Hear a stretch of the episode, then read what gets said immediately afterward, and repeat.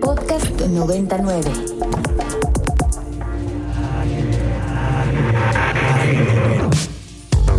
Agenda Ibero. Conversaciones con quienes crean y gestionan proyectos inspirados en el servicio a la sociedad desde el ámbito universitario.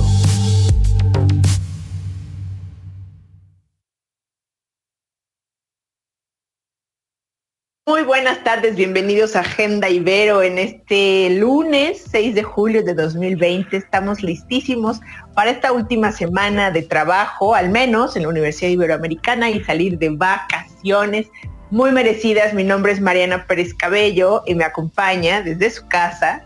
Luis Felipe Canudas aquí disfrutando de una tarde soleada antes de que seguro se nuble y llueva otra vez. Sí, ya, o sea, ya empiezan las lluvias, Em, sí, ya, verano en pleno, a todo lo que da. Verano en pleno y bueno, el consuelo pues es que al menos podremos descansar un poco de las pantallas y de las videoconferencias y de los webinars y de todo esto porque ya estamos un poco alucinando y yo creo que toda la comunidad universitaria eh, está igual. Hay otras universidades que ya están de vacaciones y les mandamos también saludos. Oye, eh, cariño, pero una, una aclaración. Nosotros en la Ibero todavía el siguiente lunes laboramos normalmente, ¿eh? O sea, hay, el, sí, claro, el siguiente lunes 13 hay trabajo normal en la Ibero. O sea que si cualquier radio escucha, miembro de la comunidad universitaria, tiene que hacer, a contactar a alguien, hacer algún trámite o lo que sea, todavía el lunes trabajamos.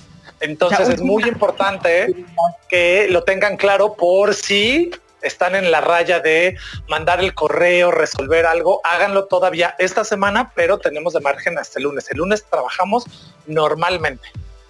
Ok, bueno, pues este, ni modo, ni hablar. Yo ya no, ya no cuenten conmigo. Yo ya me voy de, blackout. Ahí se ven, hasta luego.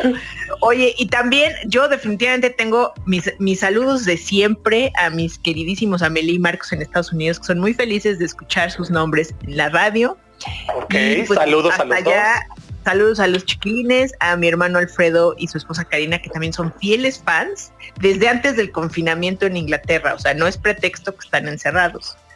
Ok, ok, este, bueno, pues un saludo a toda la familia de Mariana, ¿cómo no? Y a mi favorito miembro, a mi favorito miembro de esa familia, que es tu mamá. Exacto. de toda la familia de Mariana, soy fan abierto y declarado de tu mamá. Sí, porque se queja, ¿eh? Sí te escucha y sí, sí se queja cuando no ha escuchado tu saludo, ¿eh? No, no, le mando besos, así, con todo reclama. Bueno, y terminando con mis anuncios personalizados, porque creo que es mi programa y ya sabes. Sí, este, producción, pongan en orden a esta mujer, por favor. Oigan, el viernes es mi cumpleaños. Oye, ¿y por qué no lo empezaste a anunciar desde enero? Porque el año pasado nos trajiste de enero a julio todos los programas avisándonos y ahora te guardaste este secreto. Para que vean, no ha habido oportunidad, pero es que como voy sumando años, ya no, ya no como que no está bien ir alardeando por ahí. Pues como no te vamos a tener al aire, muchas felicidades adelantadas, querida Mariana. En verdad, todo el equipo de Agenda Ibero, te deseamos lo mejor de lo mejor, que la pases muy bien, que te apapachen mucho y aunque sea un cumpleaños diferente, ¿no? Este, que lo disfrutes, que disfrutes pues este espacio, esta tranquilidad. Yo, ya he estado en video, fiestas, o sea, en Zoom, hay fiestas en Zoom y celebraciones y, partida de pastel en Zoom y todo. Entonces, este, pues siempre hay maneras de pasarla bien y ser pacientes y ni modo seguir quedándonos en casa y preparando la vida para los próximos meses. Em, que bueno, regresaremos con todo aquí en la radio. Em, ya se tienen preparados pues, muchos cambios y para eso estamos eh, buscando a nuestro querido director de la radio, pero creo que sigue súper ocupado. Entonces, se supone que el día de hoy eh, íbamos a hablar con Alejandro, que espero que sí lo logren contactar, Alejandro Cárdenas, que es el director de 99, porque nos iba a hablar precisamente de la importancia de las radios universitarias, jesuitas en particular.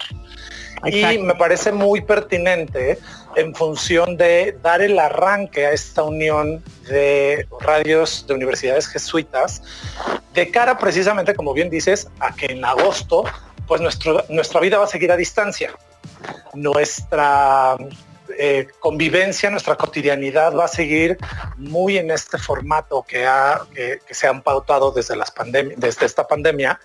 Y entonces, eh, yo, yo lo he repetido diversos foros de diferentes maneras. En este momento lo, lo más importante es la comunicación y por eso hay que cuidar esa comunicación. Y sobre todo nosotros como radio universitaria tenemos que hacer más fuertes los lazos con las radios universitarias jesuitas, porque esto nos da identidad, ¿no? Y nos da como sentido de comunidad. Así es, y, sí, para que lo sepan, digo, no solo existe 99 en la Ciudad de México, sino existen las radios de León, de Puebla, de Tijuana y de Torreón, de los campus de la Universidad Iberoamericana, cada uno tiene su radio, eh, cada uno desde su lugar hace trabajo y nosotros estamos en alianza con Radio Ibero Tijuana, escuchan muchos de nuestros programas y nosotros también de ellos que se producen desde su localidad.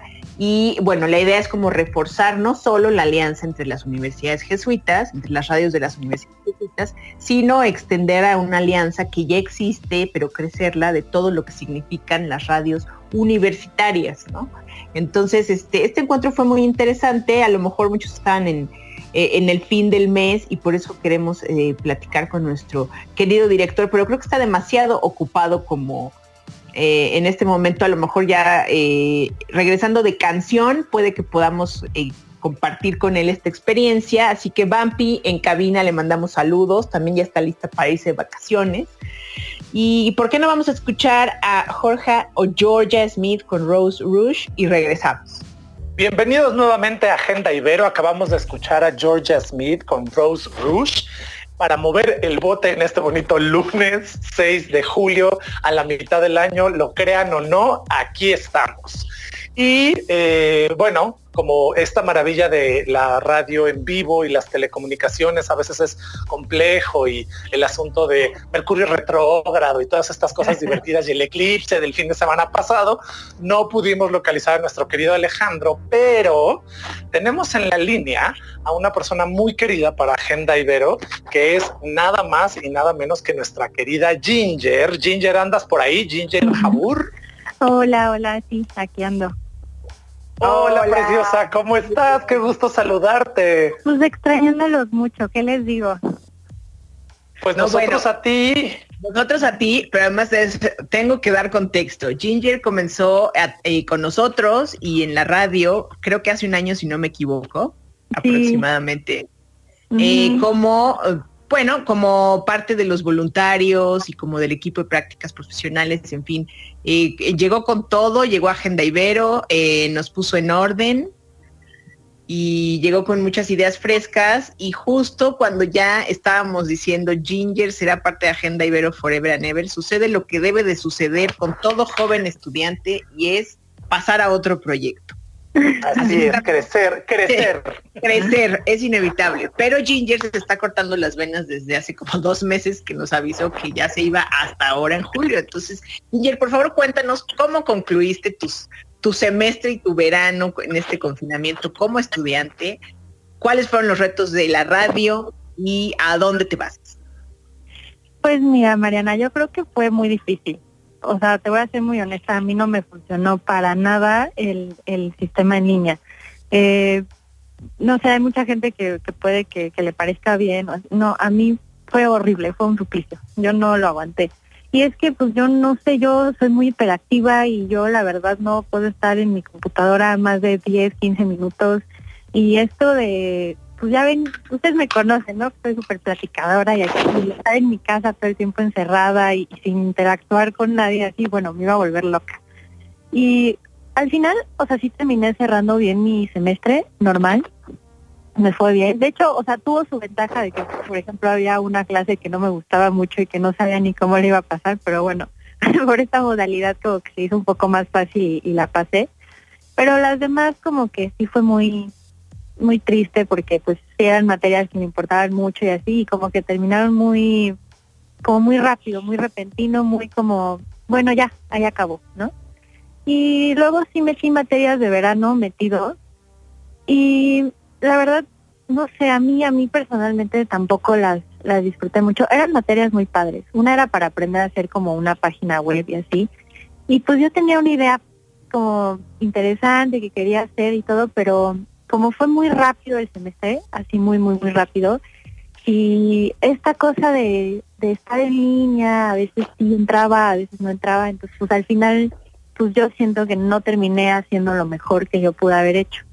Pero pues bueno, por eso yo decidí que mejor el próximo semestre nada más voy a meter una o dos materias, no más, y hacer otras cosas, porque a mí, a mí no me funcionó el semestre en línea. Yo creo que es muy importante. hay que estar los dos ya arrebatándonos el micrófono. Vas Mariana, vas, vas Mariana. No, es muy importante. Frente a todo, el, eh, sí hay muchísimo optimismo de parte de todos, docentes y administrativos y estudiantes, pues de seguir adelante y sacar adelante el barco en esta pandemia, en todos los sentidos, también para los que están trabajando desde casa y todo.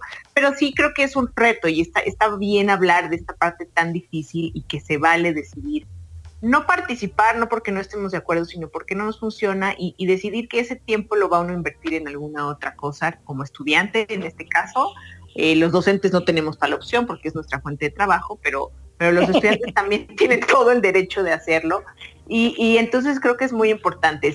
Bueno, te dejo la palabra, Luis Felipe, para que nos cuente después Ginger que entonces qué va a invertir su tiempo y qué es lo que está haciendo ahorita.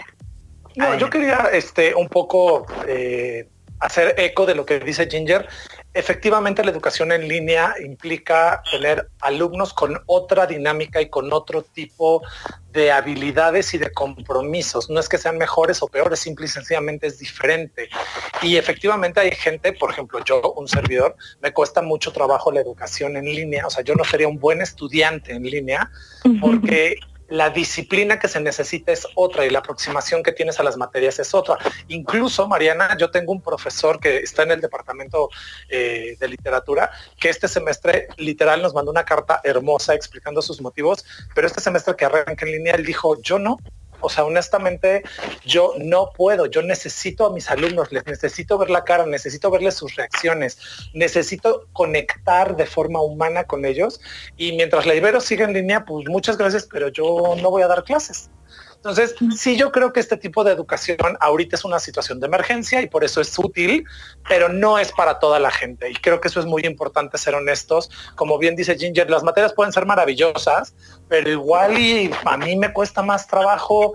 Eh, conectarme afectivamente con el proceso educativo, porque una parte muy importante de nuestra educación es precisamente la parte socioemocional que se da precisamente en el espacio de eh, el aula, ¿no? Pero bueno, independientemente de eso, mi querida Ginger, yo sé que tú estás haciendo un microdocumental. Cuéntame de qué es ese microdocumental que estás haciendo.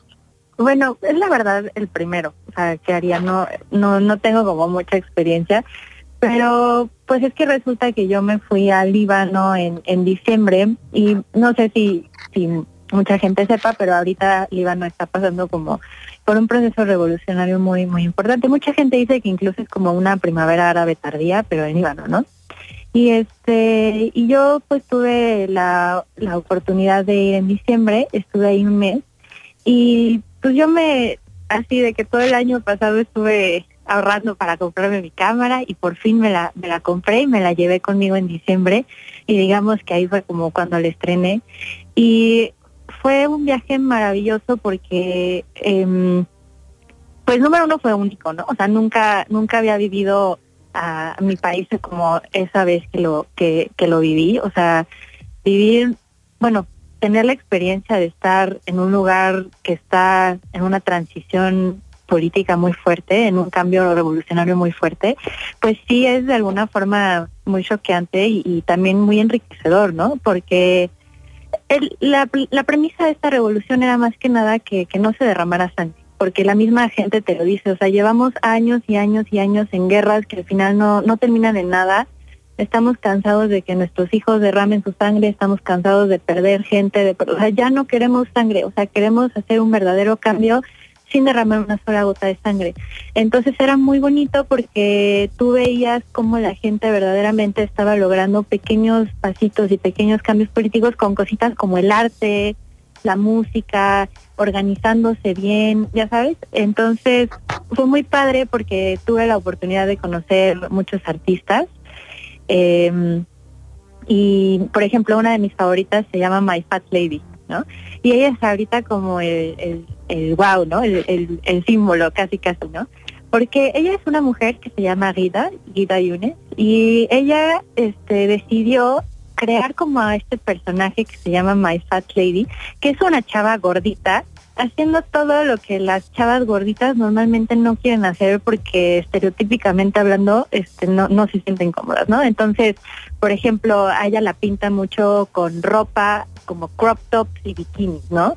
O la pinta bailando en el tubo, o la pinta haciendo yoga, o la pinta haciendo como muchas cosas que normalmente este la gente como con más pasadita de peso pues siente que socialmente no está bien hacer y ella me encanta porque desafía todos estos cánones estéticos y sociales y la pinta haciendo cosas increíbles. Pero entonces, ¿qué pasó? La siguió pintando haciendo como cosas como muy revolucionarias, ¿no? Entonces, en una en una pintura la pinta con la bandera, siempre la pinta con la bandera del Líbano, o sea, la pinta mucho con la bandera del Líbano. O luego la pinta este dándole una patada a algún soldado, ¿no? Porque de hecho esa fue una anécdota que se volvió muy famosa, ¿no? De una chava que estaba en la calle y le llegaron a gritonear unos soldados y la, y la chava al parecer era práctica kung fu o algo y le metió una patada a un soldado que quedó grabada y se volvió viral, ¿no? Increíble. Entonces pintó a My Fat Lady dándole la patada a un soldado o cositas así, ¿no? Y entonces pues está muy padre porque pues, o sea, como que las imágenes de My Fat Lady empezaron como a circular por todos lados y se empezaron a organizar como muchas cosas, ¿no? por ejemplo, una anécdota que My Fat Lady me contó que a mí me gusta mucho fue en, en diciembre justo que iban a hacerle como una misa, no una misa, más bien todos se iban a juntar en el centro de la ciudad y era un evento de puras mujeres y donde estas mujeres iban a prender velas por todas las personas que habían fallecido a lo largo de la revolución, que no eran tantas, eran, eran contadas las personas, pero aún así era como una especie de memorial para, para demostrar que la, la vida de todos vale, ¿no? Y que no se puede, no, no pueden pasar desapercibidas las muertes de nadie, ¿no? Y entonces Malfat Lady hizo la, la invitación. Y entonces me, me dio muchísima risa la anécdota que me contó porque ella dice que la pintó como con un traje de baño negro, no un traje de baño, era más bien como un vestido muy cortito, y como roto negro, pero así con la bandera del Líbano y, que así mandaron las invitaciones. Pero que entonces la gente se empezó a alarmar porque decía, no, es que no la puedes mandar así porque está un poco desnuda y este es un funeral, por favor vístela, ¿no? Y entonces estaba la otra gente diciendo, no, no, no, no importa porque aunque se vista un poco indecente, ella sigue siendo hermosa y así, ¿no? Entonces, bueno, ella es una, una de las artistas que voy a conocer y que me gustó mucho. Y entonces, pues este microdocumental, la realidad lo que quiere retratar es no tanto lo que está sucediendo, sino las personas que yo conocí ahí, con sus historias, con sus miedos, con sus anécdotas, con sus sueños y todo lo que la gente me fue contando en lo que duró como mi pequeño viaje. Y pues sí, las historias que fui recolectando de, de cada uno de ellos, ¿no? Entonces, pues fíjate que justo yo no había tenido tiempo para editarlo y es algo que pues a mí me tenía como muy estresada porque era algo que ya quería hacer. Y esta pandemia me sirvió para eso, fíjate, tal vez no, no me sirvió tanto para mis clases en línea, pero por fin pude sentarme a ponerlo todo junto y así. Y ahorita ya voy en los últimos detalles, ya estoy en la postproducción del audio y yo espero que ya esté listo para el 16 de julio. ¿Y, en qué plataforma lo vas a lanzar o cómo vamos a poder leerte, escucharte, ver estas imágenes que traes de tu viaje? ¿En dónde lo vamos a poder ver? Pues la verdad como no, no tenía ningún fin el hacer este documental más que hacerlo para mí y así, pues yo creo que lo voy a terminar subiendo a Vimeo, a YouTube. Tal vez haga una pequeña presentación por Zoom, les estaré avisando para ahí hacer una ronda de preguntas y respuestas, pero pero definitivamente es un documental que va a estar abierto a todo el público, no no no lo hice con ningún fin más que por el mero gusto de hacerlo, entonces seguramente lo, estaré publicando en Facebook, Vimeo, YouTube, mmm, por allá pues avísanos para, para poderle decir a nuestros radioescuchas, los que tengan interés en unirse a esta mini presentación Zoom o buscarte en alguna red, avísanos aquí en Agenda Ibero, porque finalmente pues formas parte de nuestra comunidad universitaria, sigue siendo estudiante de la Ibero, este, y nos encantaría poderle mostrar a los demás, a nuestros radioescuchas, tu trabajo, tu experiencia y sobre todo eh, ese tipo de temas, como tú sabes, en el programa hemos hablado de nutrición, de salud en el confinamiento, de todo este tipo de cosas, pero también el tema que, que tocas de esta artista de, dibujar o pintar cuerpos de mujeres grandes, rollizas, con curvas, este, me parece muy importante porque eh, es una preocupación de todas las mujeres, no nada más en nuestro país, y es un asunto como muy introyectado culturalmente. Y a veces, si, eres una mujer grande, pues tienes que aprender a amarte como mujer grande y no como mujer petit o talla cero. O, y hay que, y eso también va para los hombres. Hay que tener un cuerpo saludable, sí. Hay que reforzar nuestro sistema inmune por todos estos asuntos de las pandemias, claro que sí. Pero hay que amar el cuerpo que tenemos y hay que disfrutarlo y hay que respetar el cuerpo que tenemos también, ¿no? Entonces, me encanta que hayas empezado con este ejemplo de, estos, de estas ilustraciones y estos cuadros de mujeres rollizas. Y me hiciste recordar a otra egresada, esta sí ya egresada, del posgrado en letras modernas de la Ibero, que se llama Gaby Peset con Z, que ella trae ahorita todo un movimiento precisamente de amar tu cuerpo grande, tu cuerpo robusto, tu cuerpo rollizo siempre y cuando sea sano, ¿no? Claro, y eh, esto era muy bonito de My Fat Lady porque justamente yo le decía, es que el acto más revolucionario que alguien puede hacer hoy en día es justamente amar su cuerpo y, desafiar todos los cánones estéticos que se le imponen, ¿no? Y entonces por eso sus imágenes para mí son tan bonitas y tan fuertes porque son revolucionarias en todos los sentidos, o sea, la muestran un canon estético completamente como opuesto al que se nos impone. Entonces, eso es revolucionario. Haciendo cosas que estereotípicamente hablando no deberías de estar haciendo, ¿no? O sea, bailando en el tubo o, yoga, ¿no? Entonces, lo está haciendo con la bandera de su país.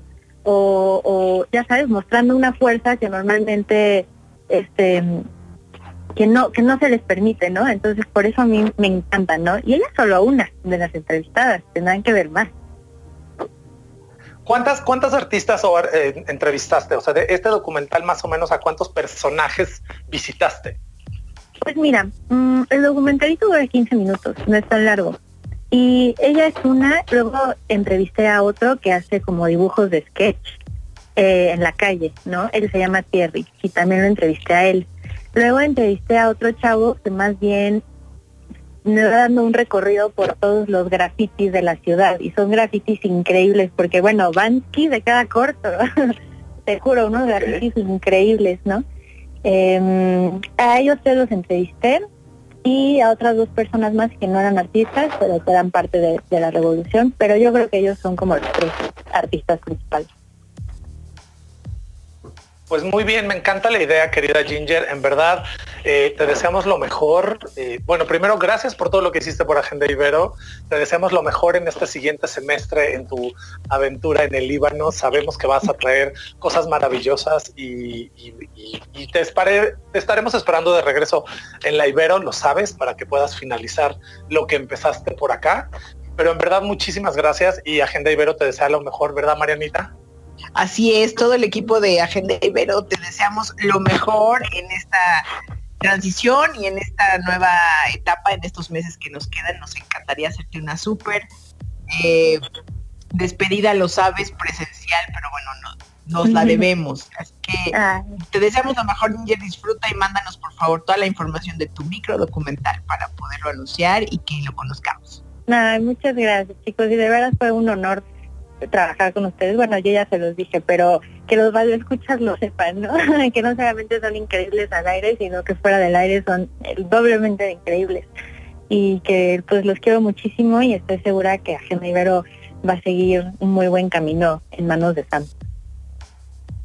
Y vas a ver que sí pues ya le pasaste la estafeta, así que eh, me parece muy bien. Oigan, pues creo que ya nos tenemos que ir a un corte, si no me equivoco, así que Ginger, manda a corte en este programa en el que te estás despidiendo. Claro que sí, pues un beso a todos y nos vamos a corte, vamos.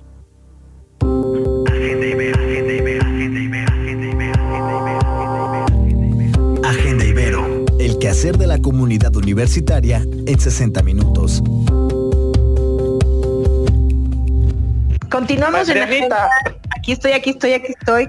Tengo un pequeño ruido ahí de fondo extraño, pero pues continuamos en Agenda Ibero en este lunes 10 de julio y eh, todavía nos vamos a escuchar el próximo lunes 13 de julio Yo ya me estaba yendo de vacaciones con anticipación, pero me acaban de informar que no es así, Luis Felipe, así que todavía nos encontramos aquí el lunes, no te vayas a escapar. No, pues no, no hay escapatoria, aquí vamos a estar todos. es como eterno esto. Exacto. Pero bueno, con muchísimo gusto, la verdad, para todos nuestros queridos fans de Agenda Ibero, el próximo lunes estará con nosotros, ahora sí, nuestro director de la radio, que ya hablamos con él, ya, ya le reclamamos por WhatsApp y estaba eh, totalmente ocupado y a tope. Pero bueno, eh, vamos a seguir ahora con eh, la siempre bienvenida y extraordinaria Patti Gutiérrez Franklin, que como todos los lunes egresados nos comparte historias de vida maravillosas. Patti, ¿cómo estás? Estoy muy bien, sigo guardada, extrañándolos al infinito y más allá. Muero por regresar a la universidad, de ir a la cabina, ya, tener abrazos comunitarios, como dice el señor Luis Felipe Canudas. Un beso, querida Patti. No sabes las ganas que tengo de abrazarte, Chihuahua. Yo también, yo también, pero bueno, en esta ocasión nos vamos a abrazar de forma virtual y le doy la más cordial bienvenida a una de nuestras egresadas. Ella es Lucía Silverstein y una de las razones importantes por las cuales la traje, bueno, hay muchas, pero hay tres fundamentales. La primera es que Lucía es una mexicana ibero que vive en Suecia y hoy en día es la directora de comunicación en Volvo Group. Ella ya les platicará de qué se trata esto. Pero juntas, después de varias conversaciones, reuniones de trabajo virtuales que hemos tenido, eh, hemos tomado la decisión y ella la responsabilidad de ser quien lidere a los egresados que se encuentran en, los, en la Escandinavia, en los países escandinavios. Y la tercera es que tiene algo que ver con ustedes porque ella fue pionera de Ibero 90.9 Radio años atrás y es ahora le doy la voz a Lucía si ustedes están de acuerdo para que nos platique cuáles fueron sus pininos en Ibero 90.9 Radio en aquellas épocas que ella estudiaba comunicación en la Ibero. Lucía, sé bienvenida. Muchísimas gracias, Patricia. Muchas gracias. Gracias a eh, ustedes que me reciben en, en eh, Radio Ibero eh, después de tantos años de haber pasado por ahí. pues sí, fue hace, bueno, fue más o menos en los a finales de los 80, en 1989-90, cuando en las nuevas instalaciones de Santa Fe eh, iniciamos el proyecto de hacer una estación de radio. Éramos muy pocos los, los eh, estudiantes de comunicación que teníamos el interés por radio, pero nos, hicimos el proyecto y, iniciamos una transmisión muy cortita. El radio era muy cortito, era únicamente a la zona de Santa Fe. Y bueno, esto, bueno, ya pasaron más de 30 años y el éxito pues es, es notable. Lucía, eh, qué gusto escucharte desde Suecia y bueno, cuéntanos, ¿tú escuchas Ibero 99 hoy en día? Eh, por, nostalgia a veces. No, no realmente, no, no tengo mucho tiempo libre. La vida en Suecia es, una vida sumamente ocupada. Eh, es, es una de las grandes diferencias con México es que el tiempo de ocio es sumamente preciado. Entonces, eh, trabajo al 100%. Eh, los últimos proyectos que he tenido son directamente con el corporativo de, Volvo Group y eso significa que yo estoy eh, tres días a la semana en Gotemburgo, entonces es el, este ir y venir semanal de la ciudad en donde yo radico con mi familia y ir a Gotemburgo a, trabajar al corporativo. Son muchos viajes también los, los que yo tengo. Y, bueno, en casa tengo una familia, tengo mi esposo, mis dos hijas adolescentes, un perro que hay que salir a caminar tres veces al día. Entonces, eh, y, obviamente hay que lavar, planchar, hacer comida y todo lo demás. Entonces, el tiempo libre es realmente tope, Lucía, lejanos los días de estudiante de comunicación en la Ibero. Eh, también eran días bastante eclécticos porque yo empecé a trabajar eh, a la mitad de la carrera de comunicación. Yo ya había iniciado eh, mi vida profesional, digámoslo así. Una, una, de las cosas que hicimos fue hacer un diplomado de producción de radio en la universidad, que fue, fue muy exitoso. Y después entré yo como presentadora de noticias a Núcleo Radio 1000 y después trabajando como productora de la estación Radio 1000. entonces sí, eh, trabajaba y estudiaba al mismo tiempo y, y sí eran eh, tiempos bastante ocupados. También viviendo en, Ciudad Satélite, estudiando en, Santa Fe y trabajando cuando Núcleo Radio 1000 estaba en Insurgente Sur. Entonces pasaba gran parte del día en el transporte público. Claro. Oye, Lucía, pero acabas de mencionar algo muy importante eh, y que tiene que ver mucho con el éxito de los egresados Ibero y bueno, y en general de los universitarios, ¿no? Como, eh, pero a quienes ha invitado Patti generalmente son personas que también dependen de ellos y que tienen un ímpetu y una vocación eh, de servicio y de dedicación a su disciplina muy importante y lo acabas de decir, o sea, ya estabas trabajando cuando estudiabas y, y cuéntanos un poco, o sea, después Después de Núcleo Radio 1000, ¿cuáles fueron todos los pasos a seguir para que estés donde estés en Suecia, en el grupo Volvo? Digo, además a lo mejor la situación familiar, pero, pero ¿cómo fuiste construyendo esta, esta profesión? Bueno, pues con mucho trabajo, en base a mucho esfuerzo, Núcleo Radio 1000 me dio la oportunidad de, irme a Nueva York como corresponsal. Entonces estuve eh, ocho meses, casi un año en Nueva York trabajando para el núcleo eh, y regresé a México. Eh, de ahí me, invitaron a trabajar a, una casa productora, nada que ver con radio, casa productora de comerciales, de lanzamientos de productos, de eventos publicitarios y de mercadotecnia, eh, que se llama Grupo Sincronía. Entré a trabajar con ellos y, a los, y al poco tiempo conseguí también una, una beca para irme a estudiar producción de radio y televisión a, a España, a Madrid era una beca que daba el gobierno, el Ministerio de, Educación en, España, únicamente para latinoamericanos.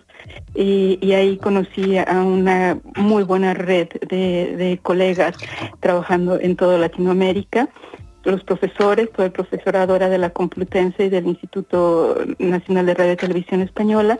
Y ahí estuve, regresé a México seguí trabajando con esta casa productora, con Grupo Sincronía, que fueron años sumamente productivos para mí y de ahí recibí, una cosa siempre te lleva a la otra, ¿no? De ahí recibí la invitación por parte de, uno de nuestros principales clientes del grupo de, de, Grupo Sincronía para trabajar en el área de comunicación de Altos Hornos de México para Grupo Acerero.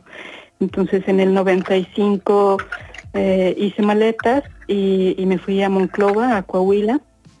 El plan era estar un, año en el desierto, pero realmente yo me enamoré del desierto. Eh, la gente de Monclova maravillosa, el trabajo dentro de Altos Hornos y del Grupo Acerero fueron años sumamente productivos, trabajando muchísimo con comunicación. Eh, mi, mi principal proyecto fue un proyecto de radio porque el grupo quería comunicarse no únicamente con, los empleados y obreros de, la planta de acero, sino con la, comunidad en general, la comunidad de Monclova en general. Entonces mi propuesta fue hacer un programa de radio y eh, estuvimos al aire durante cinco años. El programa se llamaba De Viva Voz, era una revista eh, radiofónica principalmente para el ama de casa de Monclova. Y fue un programa que nos, nos dio muchas satisfacciones eh, después tuve otros programas. También, gracias a uno de esos programas, recibí el Premio Estatal de Periodismo por, Radio Cultural. Y bueno, yo seguí trabajando para, para Altos Hornos de México y después ya eh, casada, mi esposo y yo iniciamos una agencia de publicidad en, en Monclova. Pero bueno, la vida da muchas vueltas eh, mi esposo es eh, de origen escandinavo, es, es, noruego y ya con una bebé en brazos decidimos, bueno, probar otras suertes y, nos mudamos a, a Suecia. Vendimos todo lo que se podía vender, empacamos libros, un poco de ropa, que resultó que la ropa de invierno de México era ropa de verano sueca. Y bueno, llegamos, llegamos a Suecia dejando todas, toda la vida, toda la carrera, todas las relaciones, la familia, los amigos, todo lo que teníamos allá. Y de pronto estás en otra realidad y de un día para otro eres completamente analfabeta en un, en un país y en una cultura radicalmente diferente a la, cultura mexicana. Entonces fue empezar de cero, eh, criando eh, a, nuestra bebé. Eh, llegó la segunda bebé, aprendiendo el idioma, que es lo más importante cuando vas a cambiar de país. La llave para, para entrar a la nueva sociedad, para entrar al nuevo país es, es dominar el idioma. No importa que los escandinavos, bueno, ellos tienen un nivel de inglés maravilloso, tienen el nivel más alto de inglés de toda Europa, pero la vida social, el hacer relaciones, el conocer gente, todo esto es eh, se hace en el, en el idioma nativo. Entonces, bueno, pues fueron un par de años de, dedicarse al 100% a aprender el idioma y después salí a tocar las puertas y quien me abrió la puerta fue, fue Volvo, gracias a, la trayectoria que yo traía desde México. Vaya, Lucía. Eh, Luis Felipe, yo tengo mil preguntas, pero no quiero acaparar. No, no, adelante, adelante. Yo estoy encantado escuchando a Lucía. Lucía, mi ah, nombre es Luis Felipe Canudas, estoy de este lado. La verdad es que mil felicidades por todo tu, tu, trayectoria, qué capacidad de adaptación. La verdad es que, Patti, agradezco muchísimo que traigas a estas egresadas que son mujeres trabajadoras, inteligentes, capaces, este, y que no se les cierre el mundo, ¿no? O sea, la verdad, mis respetos, Lucía. O sea, aplausos. Y me encanta además que ya tengamos un vínculo, la Ibero como institución, con nuestros egresados, sobre todo de ese lado del mundo, Lucía. O sea, eso me parece increíble. ¿Has tenido oportunidad de contactar a otros egresados por aquellas lejanas tierras, por aquellas frías y lejanas tierras? Estamos en verano, Luis Felipe. Estamos disfrutando de 25 grados de calor. Ah, bueno, entonces ahorita estás, a todo dar, ahorita. Están asando. Eh, sí, bueno, la semana pasada hubo una onda de calor. Las en Gotemburgo se ponen en bikini. Eh, tuvimos una onda de calor la semana pasada que subió la temperatura hasta 31 grados, entonces hubo mucha información en los medios para que la gente tomara precauciones para para pues no tener problemas de salud con, con una con unas temperaturas de esa de esa magnitud. Pero bueno viniendo de Monclova pues yo me sentí en casa. Eh, respondiendo a tu pregunta Luis Felipe no he tenido la oportunidad de conocer eh, otros egresados de, la universidad. Somos muy pocos los mexicanos que estamos en, en Escandinavia realmente. En Suecia somos 3.500 mexicanos únicamente. La mayoría están eh, localizados en la capital, que es Estocolmo, o si no en Gotemburgo. Y bueno, eh, he conocido muchos mexicanos y, para Volvo Group trabajamos muchos mexicanos, o bueno, relativamente muchos, trabajamos algunos mexicanos. Eh, conozco mexicanos en otras empresas importantes. me acaban de invitar a la presentación de un libro que se llama Doctoras con Alas, que son 28 médicos, 28 mujeres médicos mexicanas todas que radican en, eh, alrededor del mundo y una de ellas está en, el Instituto Karolinska en Estocolmo haciendo todas las investigaciones estas para el COVID-19 y todo esto. Entonces, bueno, las, las mexicanas realmente hemos demostrado que, que somos un camaleón, tenemos una gran capacidad de adaptación eh, sabemos llegar a nuevos países, sabemos eh, utilizar el carisma de la cultura mexicana, pero también de, integrarnos a la cultura. Son, y son las tres cosas que yo aprendí desde un principio cuando, cuando estudias sueco, llevas clases de, la vida y la sociedad y el civismo sueco para que te puedas integrar en la sociedad. Y, y aprendes que te tienes que integrar, no te vas a asimilar, porque no vas a dejar lo que es tuyo y, lo único que tienes que hacer es integrarte. Es yo respeto tu cultura, tú respetas mi cultura, yo como tacos en mi casa y celebro el 15 de septiembre, pero también salgo a celebrar el, medio verano sueco y también eh, guardo todo el respeto por las instituciones del país, ¿no? Entonces ese balance es muy, eh, es, es muy fino pero es muy importante de, siempre mantenerlo y más educando en una familia que tiene las dos culturas y que mis hijas tienen que aprender lo mejor de las dos culturas, espero. Claro, Lucía. Oye, y en todo esto lo que decías, hay que conocer la lengua y, es lo que te permite conocer eh, y entender la cultura, ¿no? Desde su raíz y desde su corazón. Pero también es muy importante lo que traes, por supuesto, lo que es cultura mexicana, lo que somos, nuestra historia nuestras tradiciones, pero hay un factor importante que, es lo que también nos ocupa y es el lugar en el que nos formamos ya en nuestra vida adulta. ¿Y qué es lo que hasta hoy en día repites y repites cada vez que tienes que hablar del tema que te dejó la Universidad Iberoamericana? La Universidad Iberoamericana me hizo una persona sumamente responsable. Eh, fue, fueron años de muchísimo trabajo, eh, yo, como muchísimos de los estudiantes de la universidad, eh, saqué mis estudios gracias a becas y a financiamientos educativos y, con la tranquilidad de saber que si lograba lo, mejor, si lograba las mejores metas, las mejores calificaciones, iba a conseguir un buen trabajo. Entonces, eso es una parte primordial. El aval de calidad, es decir, soy Universidad Iberoamericana, y bueno, más, más comprobado no puede estar, venir a Suecia, presentar mis documentos eh, traducidos obviamente de la Universidad Iberoamericana y, eso que ha sido mi, mi, llave de abrir puertas en, eh, en, donde yo estoy, que es, Volvo Group, que es una de las empresas más importantes del país y es una de las empresas eh, más, más grandes del mundo, ¿no? Entonces, y, y, que ahí tengo la oportunidad de moverme a diferentes posiciones, diferentes proyectos y todo siempre en el marco global porque tengo la ventaja de tener esta eh, capacidad cultural que, me abre puertas. Yo puedo trabajar proyectos en China o puedo trabajar proyectos con eh, latinos en, Europa o puedo trabajar con, con Brasil eh, porque tengo esa flexibilidad cultural para trabajar con, cualquiera de nuestros colegas.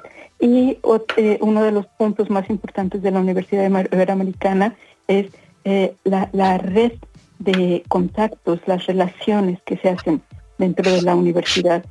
Y, han pasado 30 años desde que yo salí de la universidad y sigo teniendo relación con mis, mis compañeros de, de universidad, que la mayoría es gente que tiene muy buenos trabajos, que han hecho un muy buen desempeño de, su carrera, que trabajan ya sea en cine o están en radio o escriben, tenemos escritores, tenemos gente de educación, tenemos eh, gente representando a México en ámbitos internacionales como consulados, eh, eh, bueno, y, es la gente con la que estudiamos y, y seguimos siendo los mismos de corazón, ¿no? Entonces esas relaciones son relaciones para toda la vida.